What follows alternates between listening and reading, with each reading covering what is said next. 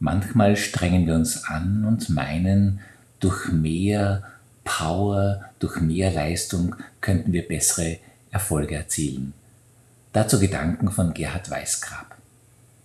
Ein junger Mann sucht einen Zehnmeister auf. Meister, wie lange wird es dauern, bis ich Erleuchtung erlangt habe? Vielleicht zehn Jahre, entgegnete der Meister. Und äh, wenn ich mich besonders anstrenge, wie lange dauert es dann? fragte der Schüler. In dem Fall kann es zwanzig Jahre dauern, erwiderte der Meister. Ich nehme aber wirklich jede Härte auf mich. Ich will so schnell wie möglich ans Ziel gelangen, beteuerte der junge Mann. Dann, erwiderte der Meister, kann es bis zu 40 Jahre dauern. Viele Geschichten aus der Buddha-Lehre klingen für unseren westlichen Geist ziemlich unlogisch. Die meisten von uns sind fest überzeugt, dass wir uns umso mehr anstrengen müssen, je mehr oder je schneller wir etwas haben wollen. Wir sind so konditioniert und es würden uns wahrscheinlich auch ganz viele Beispiele dazu einfallen, warum diese Sicht die richtige ist. Aber ist das wirklich so? Haben wir es schon einmal andersherum versucht?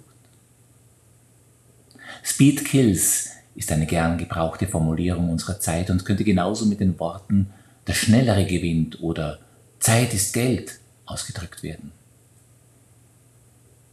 Ein kleines Nebenprodukt dieser Denkweise besteht aus meiner Sicht auch darin, dass es einem oft vorkommt, als hätte dieses Jahr gerade erst begonnen und schon feiern wir in ein paar Wochen wieder Weihnachten. Das, was Geschwindigkeit wirklich killt, sind unsere Muse und die Qualität auf ganz vielen Ebenen unseres Lebens. Viele von uns haben verlernt, dass die Dinge ihre Zeit brauchen, um reif zu werden und wir keine Möglichkeit haben, diesen Prozess wirklich zielführend und sinnvoll abzukürzen. Wir sollten das annehmen und die Vorstellung, dass alles machbar ist, einfach loslassen. Ein Blick in die Natur und ihre Gesetzmäßigkeiten kann dabei sehr hilfreich und lehrreich sein. In diesem Sinne noch ein guter Rat zum Schluss.